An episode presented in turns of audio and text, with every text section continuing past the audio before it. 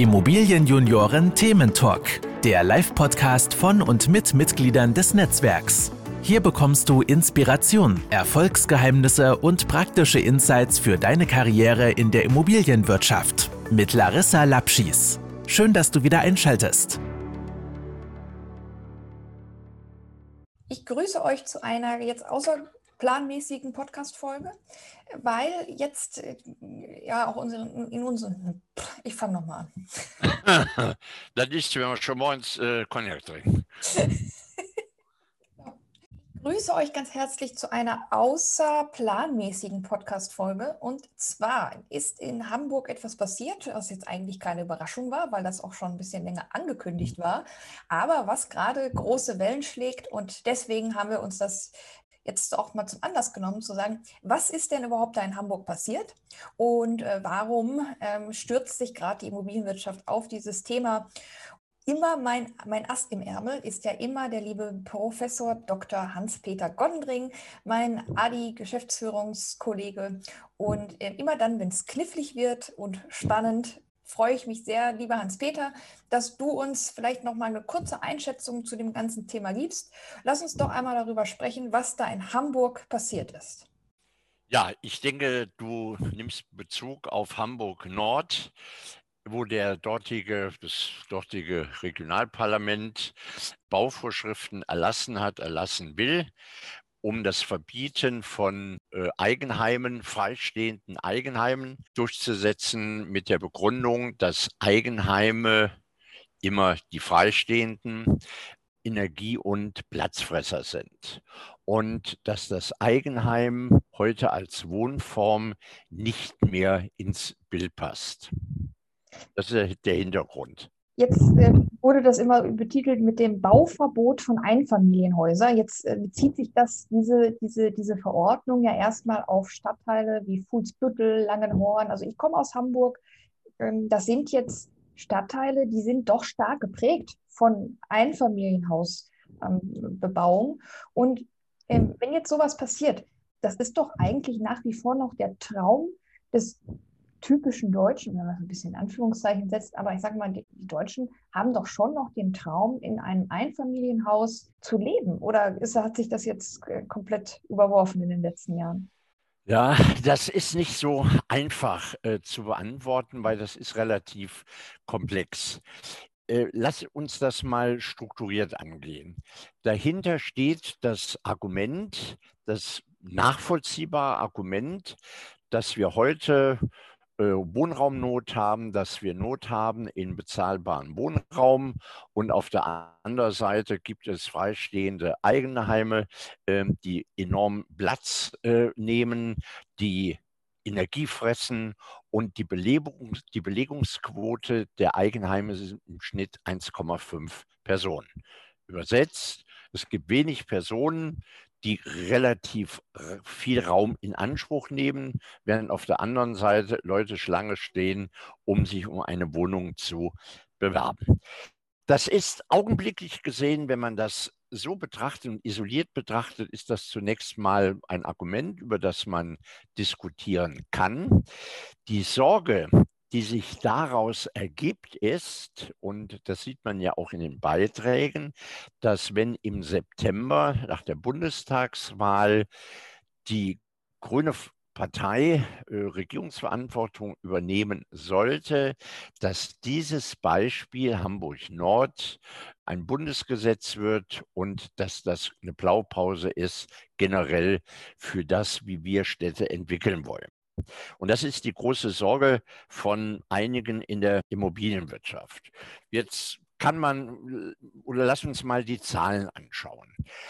Was will man damit erreichen, mit diesem Eingriff? Man will im Grunde genommen eine, ein Gleichgewicht schaffen zwischen den einen, die sehr komfortabel wohnen und den anderen, die ein Mangelempfinden haben, was den Wohnraum angeht. Und das Ganze geht noch unter dem Aspekt Energiesparen. In dieser Isolation kann man dem Argument folgen, aber das Problem ist, was soll denn das Ziel sein?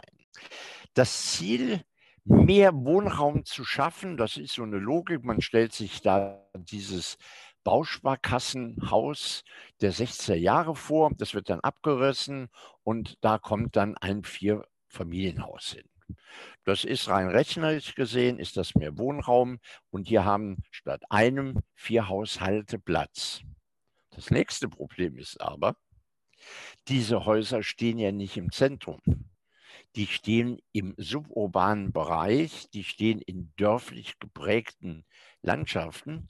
Das heißt, mit der Methode ziehe ich jetzt die Leute noch mehr aus den Städten heraus, mit der Konsequenz, dass der Pendlerverkehr wieder zunimmt. Das widerspricht dann wieder einem anderen ökologischen Ziel, dass wir sagen, wir wollen weniger Verkehr haben. Das heißt, so eine Politik verursacht Pendlerbewegungen. Auch darüber kann man diskutieren. Aber dahinter sehe ich von der wissenschaftlichen Seite ein ganz anderes Problem. Um es vorwegzunehmen, jede Partei hat ein Recht in einer Demokratie, ein Bild für eine zukünftige Gesellschaft zu entwickeln. Das ist legitim und das ist auch gut. Wir brauchen in einer Demokratie Wettbewerb der Gesellschaftssysteme. In dieser Politik, in dieser grünen Politik schwingt mit das, was wir heute als Sharing Economy bezeichnen. Das Eigentum das eigene Kapital ist nicht mehr so wichtig für die Zukunft. Die Gesellschaft soll mehr teilen. Äh, sie soll mehr leihen. Also Eigentum tritt in den Hintergrund und der Teilungsgedanke tritt in den Vordergrund. Aber das, das kann man gut. Also ich finde, ich finde Das ist ja zunächst mal, das ist ja zunächst mal, ist das alles klasse, ist das toll. Ähm, das kann man auch nicht bewerten. Als Wissenschaftler darf ich das ohnehin nicht bewerten. Aber wir müssen ja diesen Gedankengang weiterdenken, gerade bezogen auf die Immobilien. Wenn wir jetzt damit anfangen, dass wir sagen, der Deutsche träumt vom Eigenheim, das ist mittlerweile auch nicht mehr jeder Deutsche, dann ist der, die nächste Frage, was ist denn mit dem Thema der flächenremanenten Belegung von Wohnraum. Flächenremanent, wir schätzen, das sind etwa 18 Prozent der Wohnfläche, werden remanent belegt. Das heißt, vor 30 Jahren ist eine vierköpfige äh, Familie in eine 100 Quadratmeter Wohnung gezogen. Dann sind im Laufe der Zeit die Kinder ausgezogen. Dann wohnt Mama und Papa äh, quasi in einer 100 Quadratmeter Wohnung. Das heißt, pro Person 50 Quadratmeter, dann fällt ein Partner weg und der überlebende oder übrig gebliebene Teil wohnt dann in der alten Wohnung von 100 Quadratmeter, seit 30 Jahren in einem Bereich mit hohem sozialen Kapital. Dann müsste man ja in dieser Logik dann dieser Person vorschreiben, nein, 100 Quadratmeter sind für dich zu viel, wir haben festgelegt, 45 Quadratmeter reichen aus. Und dann sagt die Person, nee, mache ich nicht. Ja, dann müsste man in dieser Logik ein Gesetz entwickeln, was das verbietet. Dann geht die Chose weiter. Das ist ja auch angedacht, dass man sagt, warum sollen Rentner, warum sollen Personen über 65 alleine wohnen? Lass uns doch Wohngemeinschaften, Rentnerwohngemeinschaften. Ja, hatten wir gestern auch, Co-Living für Senioren. Ja, Wohngemeinschaften. Ja, jetzt ist so ein Typ wie ich, der, sagen wir mal, Einzelkind ist, der von Wohngemeinschaften schon in der Studentenzeit äh, nicht viel gehalten hat, der von Teilen nicht, ich teile ungerne. So, jetzt will man mich, jetzt kann man, jetzt kann man mich zwingen per Gesetz. Hm? So, okay. So, dann geht die Chose weiter. Ich spinne einfach mal weiter. Dann heißt es, warum soll der Prof ein teures Auto, ein SUV sich leisten, äh, wenn es auch einen Kleinwagen geht? Also verbietet man große Wagen, die nur von einer Person genutzt werden. Dann sagt man irgendwann, nee, wir wollen jetzt keine Benzinmotoren mehr, es wird umgestellt. Das ist eine Gedankenkette, die dazu führt, dass man immer mehr in dieses staatliche Regulativ reinkommt. Und die Befürchtung, nochmal, was in Hamburg Nord passiert, dass, wie gesagt, wenn man das isoliert betrachtet, völlig unspannend ist, dem kann man sogar folgen. Aber diese Kette hat eine Logik.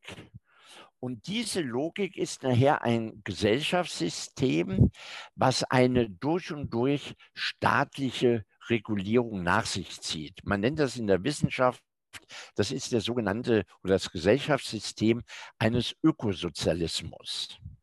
Der Ökosozialismus heißt, es ist nicht jeder kann seinen Traum leben, wie es der amerikanische Traum ist, sondern hier träumt die Politik ihren Traum. Das heißt, hier beginnt das von oben nach unten durchzuregieren. Nochmal, wir leben in einer Demokratie. Das ist ein, ein Angebot einer Partei, einer politischen Strömung an die Wähler in einem demokratischen System im Wettbewerb zu anderen, die man auch kritisieren kann.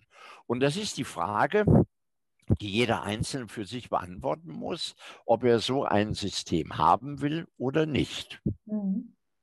Ich würde noch mal jetzt ein bisschen äh, vorspulen und ähm, nochmal, du hattest eingangs gesagt, was ist denn das Ziel? Das Ziel soll ja sein, mehr Wohnraum zu schaffen. Und wenn ich jetzt aus immobilienwirtschaftlicher Sicht darauf gucke, dann würde ich ja sagen, das ist doch toll. Jetzt kann ich ja, wo ich früher ein Einfamilienhaus gebaut hätte, baue ich jetzt vier Wohnungen und habe ja sogar noch mal einen höheren Ertrag. Ist das nicht, ist doch. Also ah, das ist klasse. Da könnte man jetzt sagen, Mensch, die Bauwirtschaft wird hier befeuert. Ähm, statt einem Häuschen können die gleich größere Häuschen kaufen. Aber das ist eine Rechnung, die in keinem Fall aufgeht. Ich will mal ein paar Zahlen nennen. Wir brauchten, wir brauchten, um das leidige Thema des Wohnraums zu beseitigen, eine Fertigstellung von Wohnungen von Häusern, also von Wohnraum, von ungefähr 450.000 Wohnungen, ob die jetzt alleine sind, ob die ein Mehrfamilienhaus sind, wie auch immer, brauchten wir 450.000 Wohnungen, um in den nächsten fünf Jahren das Defizit, das, was auch jedes Jahr dazukommt, abzubauen. Wenn man sich die Statistik anschaut vom letzten Jahr, dann sind wir knapp bei 280.000 Wohnungen. Das heißt, wenn diese 450.000 richtig sind, das heißt, mit jedem Jahr produzieren wir noch weiter mehr Probleme bzw. Defizite. Und jetzt fragen wir mal, wie viele Häuschen im urbanen Raum in einer dörflichen Gegend umgewidmet werden, abgerissen werden, wo es dann äh, ein Mehrfamilienhaus gibt. Ähm, wir würden im Rheinland sagen, das ist Nasenwasser. Das ist mehr wie, mehr wie Symbolpolitik kann das gar nicht sein. Jeder freut sich doch jetzt, der da in der Nähe ein Einfamilienhaus hat.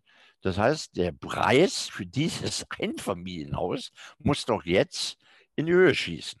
Ich bedauere es zutiefst, dass ich Hamburg Nord nicht vor 20 Jahren ganz viele Einfamilienhäuser gekauft habe.